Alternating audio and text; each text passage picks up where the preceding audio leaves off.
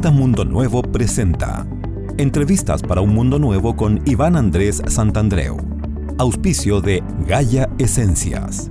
Todo en Flores de Bach y Escuela de Medicina Vibracional a través de su diplomado anual en terapia floral. Hola, hoy día estamos con el doctor Ricardo Soto, que aunque no requiere presentación, lo vamos a presentar igual.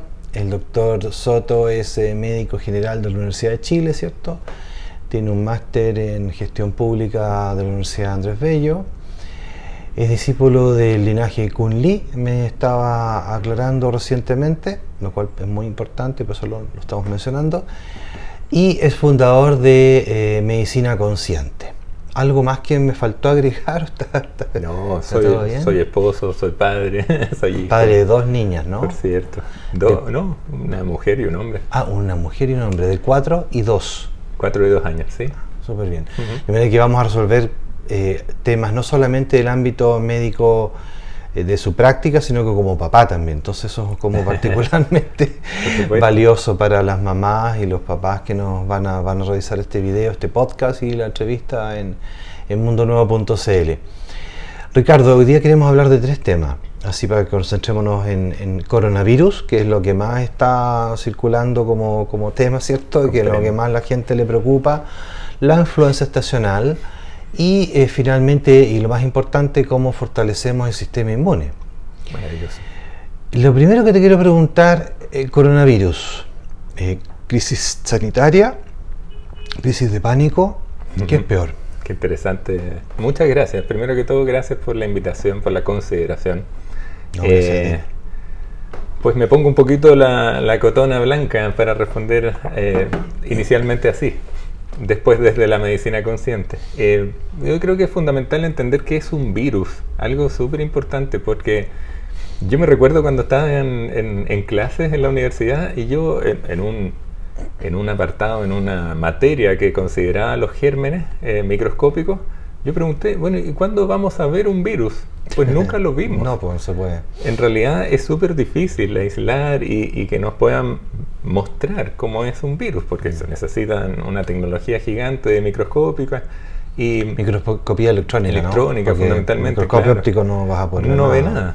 Y resulta que, eh, en términos simples, un virus es simplemente un material genético, podríamos decir un código, un código que es capaz de invadir a un organismo eh, más complejo como es una célula, por ejemplo, ocupar su energía para replicarse y generar, generar perdón, un, un efecto dependiendo del sistema inmunológico de ese huésped dueño de aquella célula. Tenemos un punto muy importante, dependiendo del sistema inmunológico del huésped en donde se va a alojar cuando veamos una interpretación distinta del sistema inmunológico, más allá de lo que nos pudimos haber eh, captado desde las clases de biología, pues comprenderemos lo vital que es eso.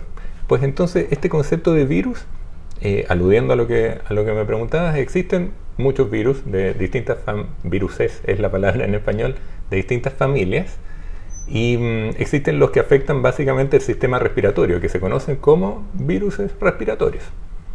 Ahí conocemos el clásico estacional influenza o la familia influenza que eh, es importante reconocer la influenza A, B, existe una C y D que son mucho menos conocidas. También ahí eh, la famosa AH1N1 que fue eh, blanco de pánico también en, su momento. Disculpa, la, influenza es lo mismo que la gripe cuando uno es chico, ¿no? La influenza es el agente que produce el efecto físico llamado gripe. Ah, claro. El estado gripal. El estado gripal. ya. Que por cierto es distinguible de un resfrío común, por ejemplo, mm. o de una neumonía o situaciones eh, distintas a nivel respiratorio físico. La gripe es ese, ese cuadro por cierto, autolimitado, como la mayoría de los virus, es decir, el propio cuerpo vive la experiencia, la crisis y luego se autosana, para dejarlo en, palabras simples, pero se vive, se debe transitar por la crisis. La gripe no es el, la rinorrea, el moquillo, sino que es ese dolor físico generalizado, muscular, asociado a fiebre, a decaimiento, que nos deja limitados, que nos nos para la vida. Aunque sabe, sepamos que es algo simple, entre comillas, pero quedamos limitados. En realidad nos servimos para mucho estando agripados. Son varios días que... Mm, Por cierto, y esa es la influenza. Mm. Ese es el, efecto de los virus influenza. Mm. Lo que estamos viviendo actualmente es, producido por virus de otra familia que se llaman coronavirus. Y se conocen hace muchísimo tiempo. No obstante, este famoso coronavirus que le llaman COVID-19 o SARS-CoV-2, que son sinónimos, eh, es distinto porque es nuevo, porque viene de una zoonosis, es decir, de, humanos que comieron carne de un animal que no es común ser, eh, que constituye un alimento, y desde ahí eh, la mutación del material genético de ese virus que nos está afectando tanto. Y yo diría que ahí, desde términos también médicos, hay que entender que el coronavirus en general siempre ha sido, la familia coronavirus, conocido por producir otro efecto distinto a la influenza, que es el resfrío común, mm. que es menos limitante, produce la gran mayoría de las veces simplemente una infección aérea o respiratoria alta, rinitis, qué sé yo, conjuntivitis, eh, pero no debiera pasar a la vía respiratoria baja y, producir daño, daños graves, síndrome respiratorio agudo, por ejemplo.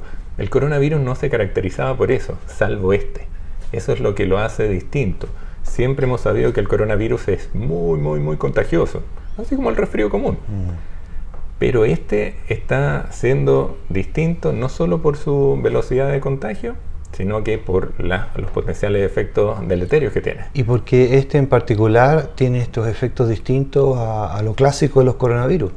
Bueno, eso es lo interesante, porque es distinto y estamos distintos también. Yo creo que viene a poner a prueba el estado vibracional y me atrevo a empezar a hablar de temas distintos desde una mirada más holística de todo, de la humanidad completa, porque efectivamente está siendo transversal, es una pandemia podríamos decir que hay que recordar que a pesar de todo lo que los medios están infundiendo, el 84% de personas que se infectan de este coronavirus nuevo lo viven como un resfrío leve, mm. casi eh, asintomático. 84%. Un 14% va a vivir algo más moderado, quizás con cierto apremio respiratorio, es lo que se habla de fibrosis pulmonar aguda, es decir, como una dificultad para, respirar, para la capacidad pulmonar o ventilatoria, y solo un 5% de los infectados llega a manifestar algo crítico, que requiera urgencia de una cama en UCI u otras tecnologías. Eh, se sabe hasta ahora que menos del 2% fallece de mm. los infectados, menos del 2%. Y ahí hay que entender que eso es mucho menos o sea, mueren mucho menos personas de, em, de coronavirus o de infección producida por el coronavirus que de los que fuman tabaco. O incluso hay más femicidios que muertes por coronavirus. O de la influenza estacional. Eh, no lo sé, ahí desconozco si es que hay cierta letalidad de la influenza estacional, por, probablemente la hay, no sé si comparativamente será mayor o menor, pero pongo esos, ejemplos. Según la OMS, la, la mortalidad por, por este, influenza estacional cuando es leve son alrededor de 300.000 personas al año que fallecen y cuando son eh, periodos de, mayor agresividad sobre 600 650.000 personas que fallecen. Ahí lo que hay que recordar es que es mucho menos letal que otras situaciones de día a día. Mm. Entonces, es bajar un poquito el, el, el, apremio, la alerta, del, miedo. No obstante, hay que estar alerta. eso te preguntaba, eso la pregunta inicial era, ok, tenemos una crisis sanitaria, pero también existe una crisis de pánico. o sea, ¿hasta qué punto las dos cosas deben equilibrarse para que esto tenga un... Porque vemos que las medidas eh, drásticas como muy draconianas de cierre de aeropuertos, cierre de ciudades, cierre de colegios, a lo mejor por todo lo que tú nos dices, podrían tener un efecto que podría ser peor en algún momento, peor el remedio que la enfermedad? Yo estoy de acuerdo en que la, real pandemia es la del miedo actualmente. Mm. Así de simple. No obstante, existen situaciones que hay que contener a nivel de salud pública, como la famosa curva de contagios. Por eso nombre que tú tenías un máster en, Administración de Salud. no es específicamente en salud pública, ah, pero sí Administración de Salud. Sí, me gustan esos temas más ingenieriles, por llamarlo sí, eso, por eso te quería preguntar. Porque entiendo que hay una responsabilidad, no solo como agente de salud, como ser humano, de mm. atender eso también. Hay una curva de contagios que hay que eh, contener y tenemos referencias, así como Chile le suele llegar tardecito las cosas comparado con otras, con otras culturas, con otros países. otras naciones, eh, efectivamente podemos aprender qué se ha hecho bien, qué no se ha hecho tan bien y, tratar de, lograr contener esa curva de contagio, de aplanarla. Es que te, lo pregunto porque, por ejemplo, en Inglaterra la estrategia es distinta. Es, como, es muy distinta a lo que ha tratado de aplanar, de quietar, de contener, sino que... Porque somos distintos a los ingleses. Y claro, en Corea eh, del, Sur también eh, fue una estrategia diferente. En Suecia entiendo que también están aplicando una cosa diferente. Entonces, ¿Cuál será la mejor estrategia? Esa es un poco Yo siento que tiene que ser adecuado a la localidad, pero sí flexible a aprender de naciones que han tenido resultados positivos. Mm, claro. En, ese, en, ese, en esa materia me parece importante concebir algunos, algunos aspectos de este famoso virus para entenderlo también desde visión holística. Que me atrevo a hablar de eso. Es un, es un virus que eh, tiene un tamaño entre 50 y 200 nanómetros que lo vuelve denso. Y quizás ahí viene una mirada distinta, pues el huésped, a quien le va a afectar, va a ser eh, sobre todo que esté vibrando en una frecuencia más baja. Ah, qué interesante. Dado que la densidad del virus no penetra en frecuencias altas, como son los niños, como es la inocencia, la felicidad del niño, como son ah. personas jóvenes, vigorosas, con un propósito trascendente claro, en cambio, eh, parte de la población que están eh, un poco dejados de lado, yo diría abandonados por una sociedad occidental que solo vuelve al exitismo como, como importante, ¿no es cierto? Y hemos olvidado la sabiduría de los, de los antiguos, de las personas grandes, como me gusta llamarle a mí, que son los, los mayores, ¿no? Los adultos mayores están abandonados, hay miedo, y ahí hay vibraciones más bajas. Y este virus penetra. Interesante la explicación. Qué interesante la explicación. Este virus tiene eh, como material genético un RNA, distinto al DNA. No obstante, capaz de generar cambios en una célula. Tiene, le llaman coronavirus porque tiene unas espículas por fuera muy llamativas. Y, mm, corona podríamos recordar también cómo se apreciaba la energía, el plasma detrás del eclipse solar total que vivimos no hace mucho tiempo y que estamos en periodo inter eclipses, ¿no es cierto? Va a haber otro a ah. fin de año. Eso no es casualidad que hayamos hablado de la corona del sol en su momento, porque hay muchas eh, explicaciones y cómo nos afecta nuestra vida, nuestra salud, estar en un periodo inter eclipse solar total. Eh, corona también se le llama al séptimo chakra, ¿no es cierto? Al, que nos conecta o reconecta con el todo, con el cosmos. Disculpa, te puedo interrumpir. Lo que pasa es que me, pareció tan interesante eso de la densidad y, la, y la, mm, la, tasa vibratoria donde se aloja, ¿no? Por decirlo alguna o la frecuencia vibratoria. En el fondo, más allá de la edad, tiene que ver con tu estado. Por supuesto. Entonces finalmente, da lo mismo si tienes 70, 80, 50, 40, si tú estás vibrando bajo, si tienes una cosa, un nivel de vibración bajo, te va a afectar mucho más que si tienes un propósito elevado. ¿no? Cuando se tiene o se, se vibra en baja frecuencia, cuando estamos olvidados de lo que somos. Exactamente. Cuando importa poco que esté pasando con el cambio climático, estemos desconectados de la naturaleza, de nuestra naturaleza, como seres humanos, mm. no distintos a los animales, parte de un todo, mm. el sentido de pertenencia. ¿Cuán, cuán eh, encausados hacia, hacia, nuestro propósito trascendente estamos o no? Mm. Entonces ahí hacía este símil de la corona del virus, porque también hay algo que está coronando. Cuando somos médicos entendemos que el, bebé nace vía vaginal y presenta su corona y se le habla, se, habla de ese momento que está coronando. Ah, algo están haciendo, algo que está escrito hace milenios.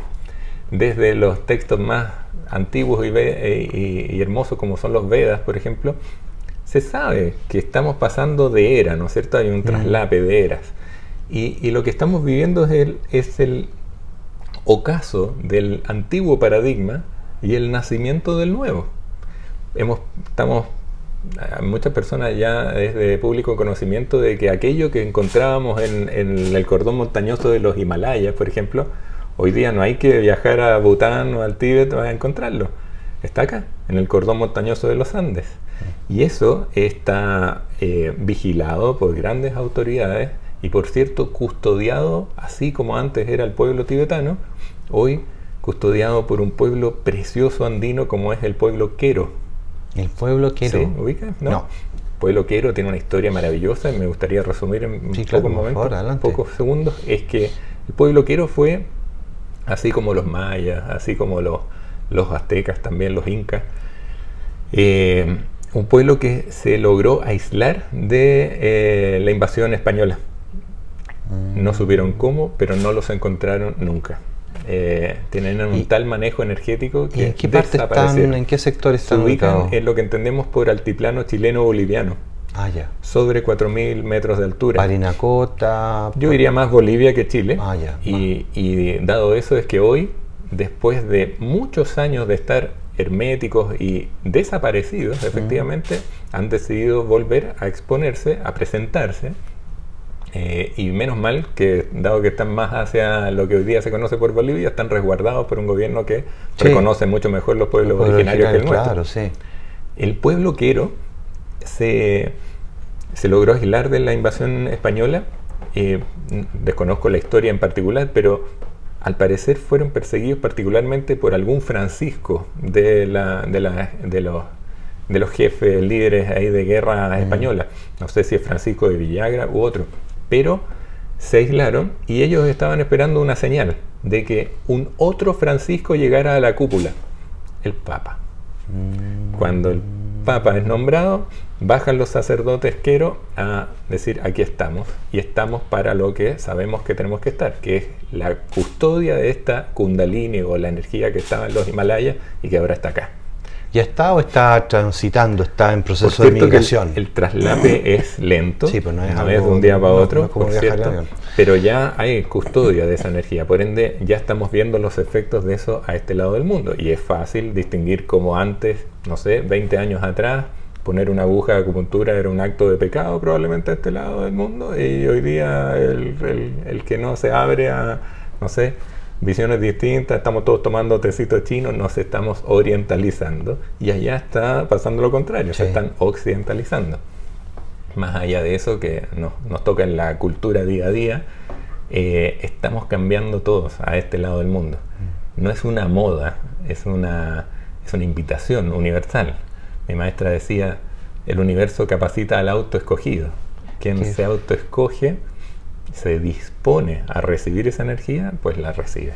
Forma parte del cambio de paradigma que tú estás hablando. Exacto. justamente eso. Y ahí hay algo muy interesante en paralelo a China y Chile. Pero antes de eso, porque junto con los quiero hay un grupo que se llama los médicos cayaguaya, de la cultura cayaguaya, mm. que son todos médicos, son una tradición de indígenas médicos, que están muy cerca de los quiero. ¿Tú sabes algo de eso, no? Desconozco el detalle, no obstante sé que hay tanto, tanto, tanto conocimiento eh, ancestral de pueblos originarios y todos los más conocidos para nosotros, la cosmovisión mapuche, el pueblo mm. aymara, eh, del sur de Chile, por cierto, tanto que volver a reconocer ahí eh, y, y, lograr, por ejemplo, el respeto nuevamente de las personas grandes, de los mayores. De los eh, ancestros. De los ancestros. Y, aprender de su experiencia. Mm. Porque hoy día una persona mayor no sabría decir qué hacer. Porque por fin el mundo está parando gracias a esto. Nos estamos deteniendo. Así como socialmente la palabra cáncer puede hacer que alguien deje su vorágine de trabajo, y mm. yo. Eh, hay un recogimiento, estamos aceptando que la enfermedad también es frenar puertas, frenar una exposición al mundo y empezar a introvertirse en el sentido de buscar el sentido. Oye, anoche estaba leyendo justamente que tiene que ver con el, eh, recogerse sobre sí mismo, el aislamiento como... enfermedad, viene de fermer en francés, de ah, cerrar las puertas. Ah. y hacer un recogimiento. Es fundamental. Oye, pero te interrumpí, por favor. adelante. Me parece que es interesante hacer el símil o el paralelo entre China, como tremenda nación que en su momento eh, captó, o podríamos decir como fue la verdad nomás, invadió al Tíbet, por ejemplo, y se llevó buenos conocimientos, más allá de que la cultura china en cuanto a salud ya es rica per se, pero se enriqueció mucho más con los conocimientos tibetanos, budistas, por ejemplo, de esa, de esa esfera, y de India, por cierto, también, desde los Vedas, toda la Ayurveda, el yoga, por ejemplo. ¿Y eh, cuál es el símil? China eh, energía bullante, o sea, economía bullante, por ejemplo, reconocida los últimos años, eh, y reconocido imperio comercial, está perdiendo una energía que se está trasladando acá, como decíamos. Mm. Y ahí el país que resulta ser el símil es Chile. No hago esa, esa pronunciación por China, Chile, mm. y muchos sabrán lo que significa el chi, mm. la pronunciación chi, la energía, el prana. Y así como China tuvo el Tíbet, Chile tiene todos estos pueblos originarios andinos de los cuales aprender, que no es lo mismo que invadir ni tergiversar, sino que reconocer en su origen y respetar.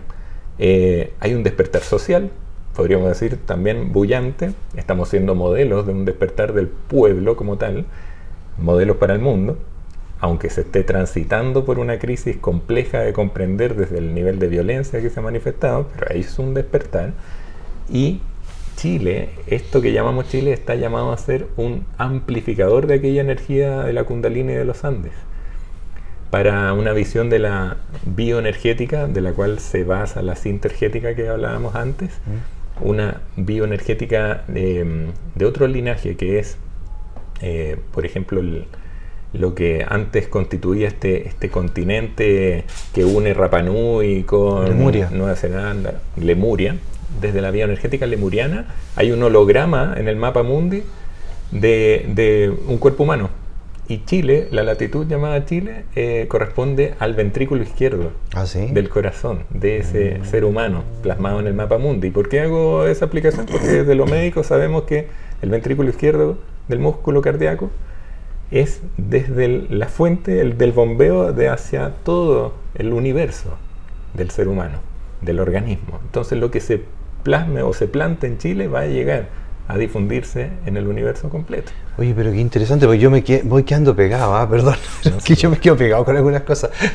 Porque la relación entre China y Chile, eh, si China ahora es el depositario de los Himalayas y, y por la invasión de Tíbet es parte de su territorio, y esta, esta ola que viene a Chile, y Chile tiene el cordón montañoso que comparte con Perú y Bolivia, tiene todo el sentido de lo que tú me estás hablando. Exacto. Y Chile eh, es el país o la nación, el Estado, por llamarlo así, como lo entendemos hoy, eh, que está con esa responsabilidad de, de constituir este amplificador de la, de la, del cambio de paradigma, porque tenemos que cambiar. Perdón, pero ahí viene mi parte más como racional, escéptica, no sé. ¿Por qué Chile es el encargado? ¿Por qué? ¿De dónde sacas tú eso? ¿Cómo, ah, ¿Por qué crees tú eso? Esa es una información que yo extraigo desde el linaje Kunli, eh, de mi maestra directamente. Es algo que el mismísimo Dalai Lama ha venido a, a cerciorarse de que esté bien custodiada esa energía. No es solo Chile, por cierto, son todos los pueblos asociados a eh, los Andes. Pero Chile, como nación, hoy día ya más moderna políticamente hablando, cuenta con una, o contaba, no sé, con una estabilidad política que permite hacer un cambio.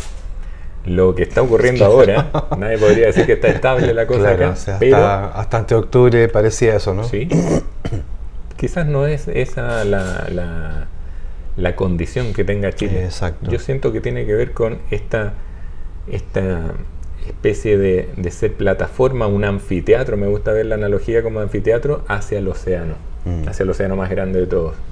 Entonces somos la cara visible hacia, hacia la, la, inmensidad del océano. Y todo esto que tú estás comentando, ¿cómo se conecta con esta pandemia del coronavirus en pues Chile? Muchísimo, porque estábamos hablando del ocaso de este antiguo paradigma, que es la hipocresía misma. Eh, y ahí el miedo, tomar el tema del miedo nuevamente. Si la pandemia real que estamos viviendo o algunos sufriendo es la del miedo, ahí hay que entender que el miedo nos recuerda una certeza que tenemos tan solo por estar vivos, la muerte. Mm. Y este virus eh, genera miedo por recordar la muerte a personas que querían, como es muy eh, habitual en nuestra cultura occidental, evitar la muerte. Entenderla y evitarla al máximo posible. Con tecnología, con lo que sea, como nos referimos habitualmente en Chile, estirar el chicle para vivir más, como rehuyendo algo Normal natural, natural claro.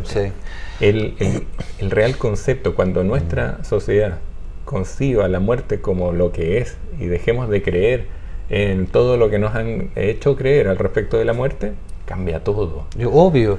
Bueno, yo, yo venía pensando eso hace algunos días atrás. Si la gente entendiera lo que es realmente la muerte Comprendo. y supiera realmente que no es la muerte física y se acaba todo, es un fin, claro. que es un proceso natural, sería todo tan distinto. Pero escuchamos en los noticieros todavía, dejó de existir tal persona. Claro, Están todos esperando el primer fallecido del coronavirus para ponerlo en un obituario. El primer eh, titula, primer. Entonces, lo, importante que es comprender de que si bien es de baja letalidad, es, por traer la muerte de nuevo a, la palestra. Mm. Y ahí ese es el miedo inherente del humano.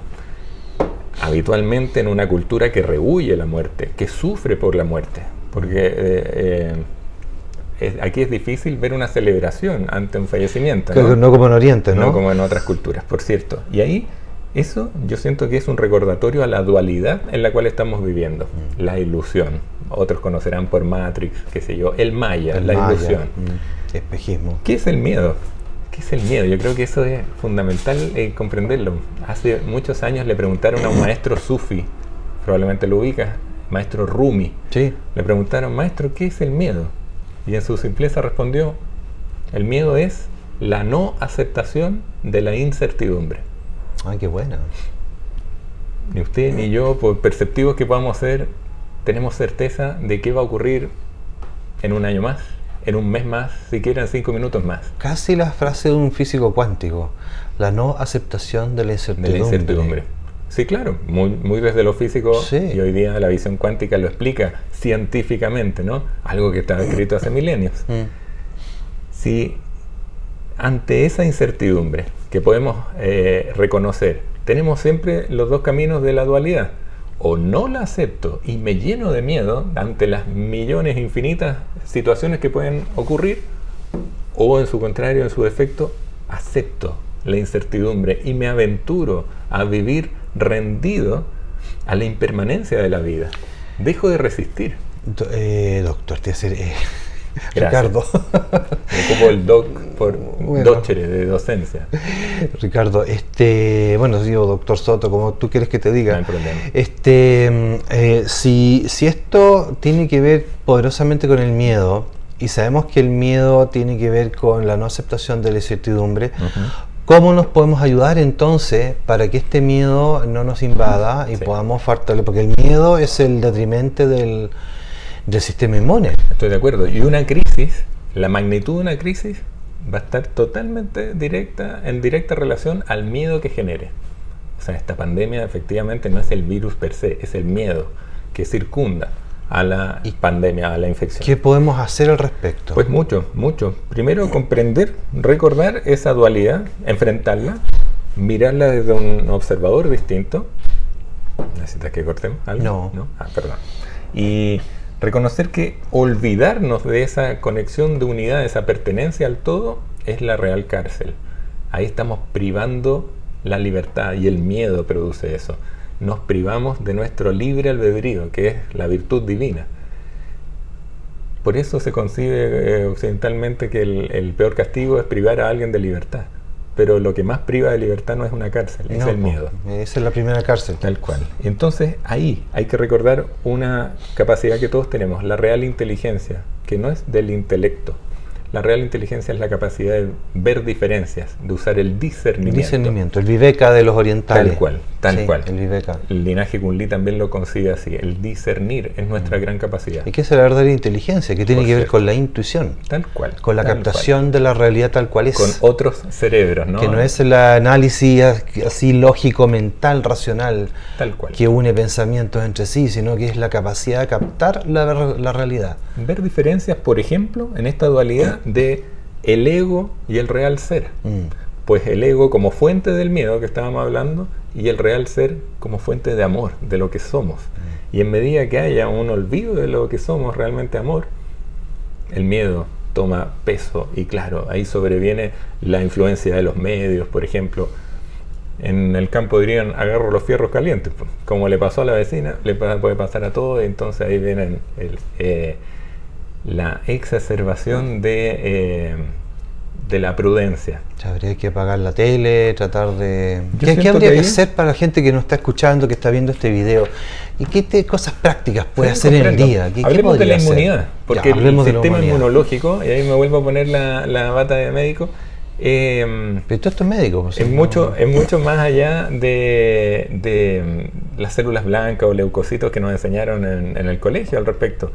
Hoy día se, se, conoce por fin la importancia que tiene el microbioma intestinal, la microbioma oral, las bacterias que normalmente viven en nosotros. Ricardo, mi pregunta apuntaba que si el miedo es tan deleterio, es tan, tan, tan, tan, tan determinante para, para, para nuestra salud y para fortalecer el sistema inmune, ¿qué podemos hacer primero con el miedo y después con otros factores? ¿Qué podemos hacer para el miedo? ¿Qué puede hacer la gente así para para que esté más tranquila, aparte de escuchar esto, digamos. Si lo pensamos bien, el sistema inmunológico, incluyendo no solo la sangre, sino los microbiomas intestinales y todos los que tenemos, debiera funcionar con una claridad absoluta y con una incondicionalidad absoluta. Cuando eh, cambia ese aspecto, cuando hay, por ejemplo, patologías autoinmunes o un sistema inmunológico decaído, y si hay una forma de hacer decaer el sistema inmunológico, es el estrés. Exacto, el miedo, el estrés. Es la eh, expresión física del miedo, mm. el estrés. Y ahí tiene todo el matiz de ansiedad, pánico, eh, terror, qué sé yo. Pues entonces, tomándolo con, con, con respecto a la pandemia del coronavirus, esto nos recuerda el mensaje claro que debiera haber, pureza. Hoy día, hoy día, como tal, está todo el mundo lleno de alcohol gel, distanciándose, siendo más prolijo, más pulcro, más higiénico. Mm. Se tapa de forma adecuada, pero eso parte más allá de lo físico con una pureza mental, con calma, con paz, con presenciación, como escuchamos del mindfulness o conciencia plena, ¿no? Estar presente y no estar en otros, en otros momentos, en el mm. futuro, como tiende la cultura occidental o melancólicamente en el pasado, estar presente y ahí todas las estrategias que existen, ¿no? La higiene como tal es la primera prevención, pero la higiene también de ese sistema inmunológico intestinal, por ejemplo, volver a comer comida de verdad. Claro. comida feliz, comida original, no solo cocinada con amor, sino que de origen correcto. Mm. Y ahí hay que entender que ya no solo es exigible que sea orgánico y no procesado algo, sino que quizás desde cultivos biodinámicos y otras, eh, em, otras podríamos decir, exigencias que le podemos poner a lo que nos echamos a la boca. Porque no somos solo lo que comemos, ni lo que absorbemos, somos lo que resonamos. Y entonces si estamos en miedo y comiendo mal y poco menos porque se acaba el mundo, comemos chanchada y puro mm. asado en cuarentena, vamos a resonar con el miedo. Claro.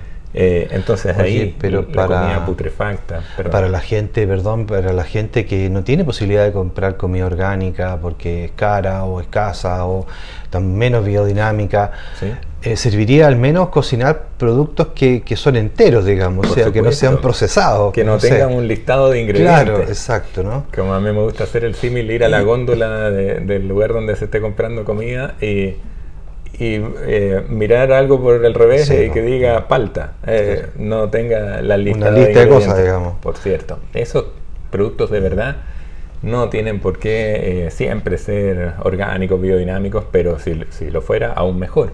pero la gente rural, la gente de campo, la gente humilde. Come comida orgánica normalmente, claro. pero claro, eso primero. Volver a lo tradicional. Tradicional me refiero a lo ancestral. Porque hoy día se está viendo de que estamos enfrentados eh, epidemiológicamente y desde lo convencional, desde la medicina convencional, a una pandemia de resfrío que puede pasar a un síndrome agudo respiratorio grave. Pero cuando yo estaba en la urgencia y me enseñaron a tratar un resfrío, porque se trata de una enfermedad, ¿no es cierto? No de la persona con el resfrío. distinto el concepto. Distinto el concepto. Me enseñaron, bueno, sintomático nomás, pues. o sea, antialérgico, algún, algún antiinflamatorio. Paliativo, claro, y esperando la, la, tecnología, por ejemplo, de una vacuna. Mm. No obstante, hoy día se requiere una acción mayor.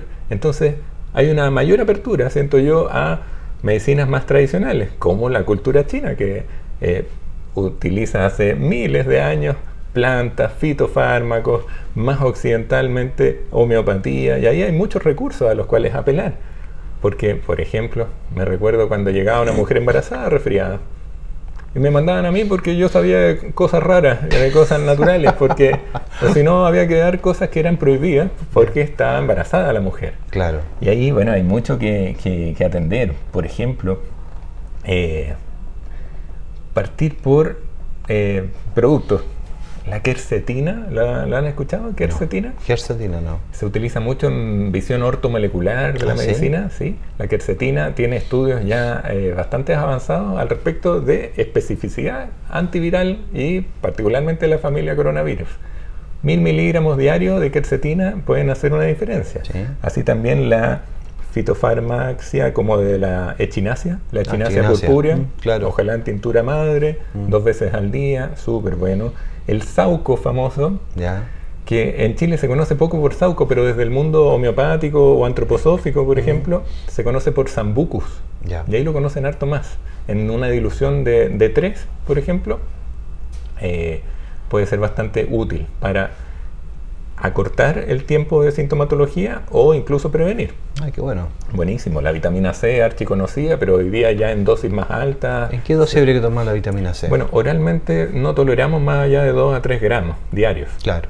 Eso ya se vuelve eh, eh, insoportable para la mucosa digestiva, mm. gástrica sobre todo. Pues entonces hay otras vías. Existen las vías endovenosas ¿Pero eso está, se puede hacer en Chile en alguna parte, en la parte Se puede hacer, lo hacen algunos centros, sobre todo en Santiago, por cierto, con ah, otros objetivos, habitualmente en relación a, patologías crónicas como el cáncer, pero eh, lamentablemente está a un costo alto. Ah, sí, no como en otras culturas, en otros países. O sea, en algunos centros privados se puede obtener dosis altas de, 10 gramos, incluso 50 ah. gramos endovenoso. Ya. Pero no es necesario llegar a eso. Una buena eh, vitamina C eh, más neutral, como la de la acerola, por ejemplo, o el ascorbato cálcico y no el ácido ascórbico, mm. pueden ser mucho mejor tolerados. Claro.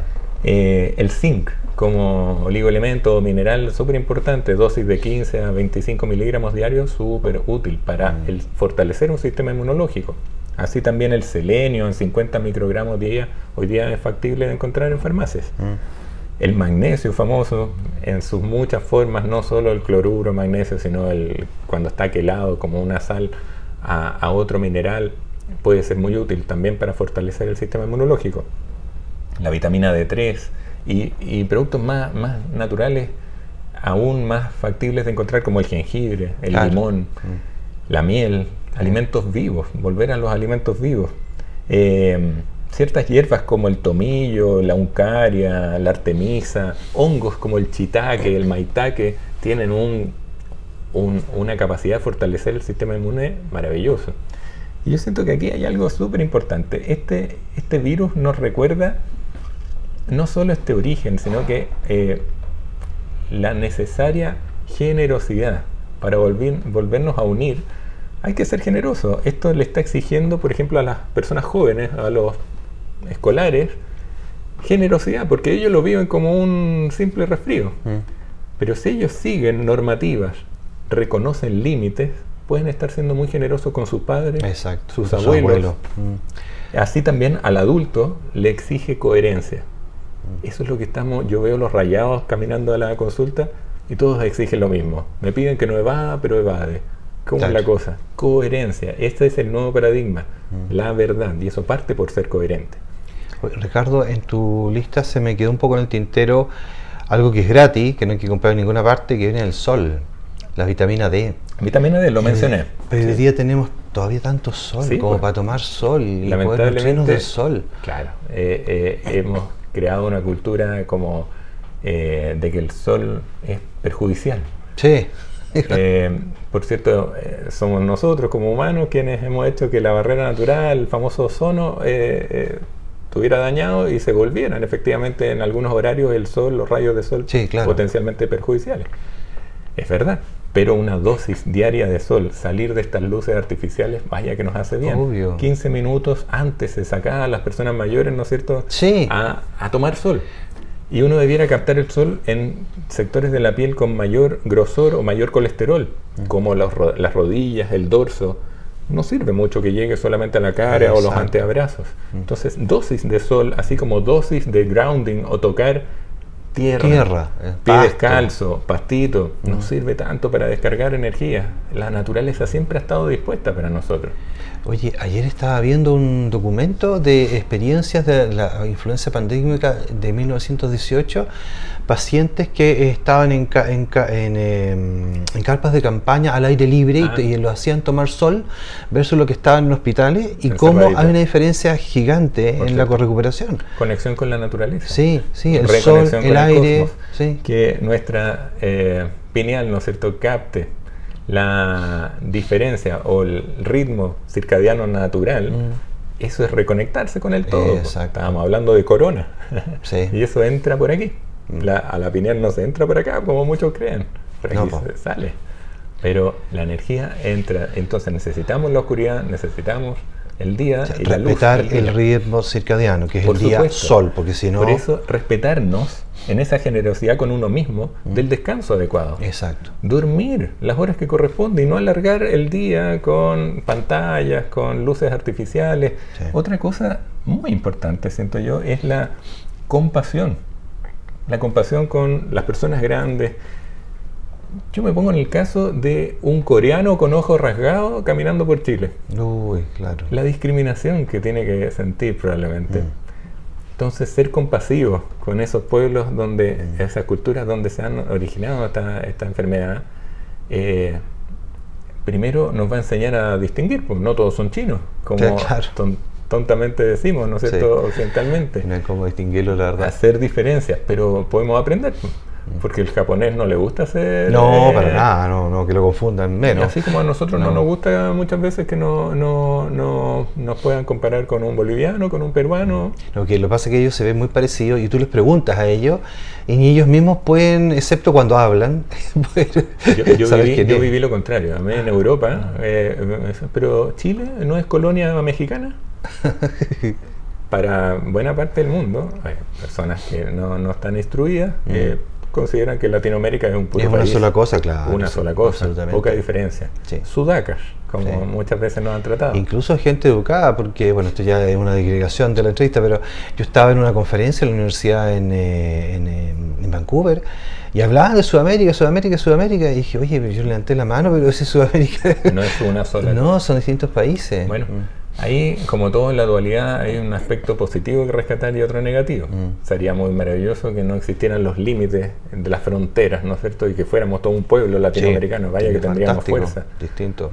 Y, pero eso implica lo que está exigiendo, siento yo, esta pandemia, respeto. Respeto de los pueblos originarios, respeto de las diferencias de cada uno, pero también reconocernos unidos con el planeta, con la naturaleza. Ahí volver a temas, eh, tú decías, la conexión con la naturaleza al tocar a pie descalzo la tierra y hacer ejercicio. Cualquiera sabe que con una buena eh, noche de, mucha sudoración se elimina más rápido un virus, una infección viral. Bueno, hacer ejercicio voluntariamente, conectarnos con ejercicios preciosos como el yoga o ejercicios de inquietud como la meditación. Eso también es un ejercicio, no, es, no es flojear, como muchas personas creen que estar con cara de hombre eh, respirando no es flojear, es una actividad. preciosa y de gran, de gran actividad interna. Otra cosa con la cual me gustaría quizás ir cerrando es que esta es una oportunidad maravillosa de recordar que somos unidad, somos uno y somos pertenecientes a un todo perfecto llamado vida. Pero que si recordáramos que, que la unión nos puede llevar a un poder ilimitado, eh, solo cuando recordemos ser uno con el universo, podemos cambiar todo. Hay un paradigma que cambiar. Hay, una, hay algo que está ya obsoleto. La hipocresía, seguir mintiendo, está mm. obsoleto. Así está ocurriendo la verdad en todos aspectos. Veámoslo políticamente, religiosamente. Están saliendo las verdades a flote, las grandes compañías. Y eso está ocurriendo en las familias. Hablando del abuelo que toqueteaba más de la cuenta, hablando de situaciones que antes pasaban o quedaban como tabú. Y en cada uno de nosotros se nos está posibilitando sacar la verdad adelante. Esto es un ultimátum, siento yo, para que nuestra sociedad, la humanidad, saque la verdad a flote. Finalmente, eh, Ricardo, hoy día es el, día que empieza la campaña de la influenza. ¿Cierto? Y hay mucha gente asustada por el coronavirus, que además va a ir a vacunarse. Tú, no sé, por, dime, ¿tú, tú, tú aconsejarías realmente ir a un centro y vacunarse? ¿Vale la pena? ¿Realmente va a servir de algo? Son estrategias de salud pública válidas, eh, pero hay que hablar con la verdad. Estábamos hablando de eso influenza es una cosa, coronavirus es otra, nada que ver. No solo producen eh, eh, Lo que pasa es que En los medios, en los medios, en los medios de comunicación están diciendo que si te vacunas, a lo mejor vas a tener mejor eh, inmunidad para, para también. Eh, Eso no es tan así. si yo hago ejercicio, voy a tener mejor inmunidad también. La vacuna contra el virus o los virus influenza, primero es, una, es un resabio de lo que se ejecuta para el hemisferio norte. Claro eh, rebota para acá. Rebota para acá. Segundo, eh, tiene una eficacia baja. Sí, bajísima. Baja. Muy baja. Y no es como muchas personas creen para evitar el contagio. Es para evitar las complicaciones rarísimas del virus de influenza. Las neumonias, situaciones graves. Que es particularmente una inmunidad que eh, se logra específica. La inmunidad más transversal que puede generar es equivalente o incluso menos que todas estas técnicas que hemos, que hemos comentado, como de calmar la mente, hacer ejercicio, alimentarse correctamente, eh, utilizar complementos, el sistema inmunológico es inteligente y no podemos tratarlo como torpe. Mm. Entonces, con la verdad, para muchas personas les va a ser útil vacunarse contra la influenza, porque ante esa crisis de miedo, hacer algo concreto ya es tranquilizador. Sería como el efecto placebo. No lo sé, hay muchos científicos que hablan de efecto placebo como si no importara. Eso es importante. Por pues. supuesto que es importante. O sea, si yo creo que esto me va a servir y me pincho porque me dijeron que es súper útil y, me siento mejor después de eso, bueno, es que a lo mejor eso te dice desencadenar, porque eso es el efecto placebo. Pues. Yo respondería a la inquietud como que somos libres y hay quienes requieren hacer algo concreto y le creen a la vacunación de la influenza y sienten que les va a ayudar, pues háganlo y háganlo con toda la fe sabiendo que, si le ponen mejor intención, mejor les va a ir. Claro. No obstante, está también el libre albedrío de, cuestionar aquello y hacer otras estrategias. Todos somos libres y hay que respetar. Todas son válidas. Todas son válidas. Ahí desde lo convencional, visión médica y desde lo más holístico. Sí, porque es bueno que la gente sepa que el efecto placebo es transversal no es solamente eso para las cosas holísticas, es también para los procedimientos médicos. Yo te veo a ti con tu bata blanca, en tu consulta, en un hospital y al tiro ya tengo la mitad ganada, digamos, aquí ya me sané. yo lo veía, yo lo veía en, mi, práctica médica. Eh, cuando yo, pollito, recién egresado, daba una indicación, no era la misma que cuando llegaba el director del hospital con bagaje logrado, con una capacidad de decirle, señora, usted se va a tomar esto y se va a sanar mañana. Claro. Se lo tomaba el mismo medicamento que le dejaba yo y se sanaba al día siguiente. Pues eso, eh, esa potestad, la podemos lograr todos cuando creemos, mm. estamos convencidos en nuestra verdad. Y ahí hay que comprender que todos tenemos o somos dueños de nuestra verdad. Oye, ahí está el libro La biología de la creencia de Bruce ah, Lipton, no sé si lo leíste. Bruce Lipton, sí. La biología de la creencia, justamente el libro entero de eso. Es de eso. Sí. Oye, bueno, muchas gracias Ricardo, yo creo que ha sido eh, una, una, sesión muy instructiva, eh, muchas gracias por compartir tu tiempo, muchas gracias por estar acá y, y poder ayudar a tantas personas a través de tus palabras. Muchas gracias a ustedes nuevamente por la consideración, la amable invitación y si en algo hemos podido aportar, pues encantado de continuar haciéndolo. Gracias. Este espacio fue auspiciado por Gaia Esencias, todo en flores de Bach y Escuela de Medicina Vibracional a través de su diplomado anual en terapia floral.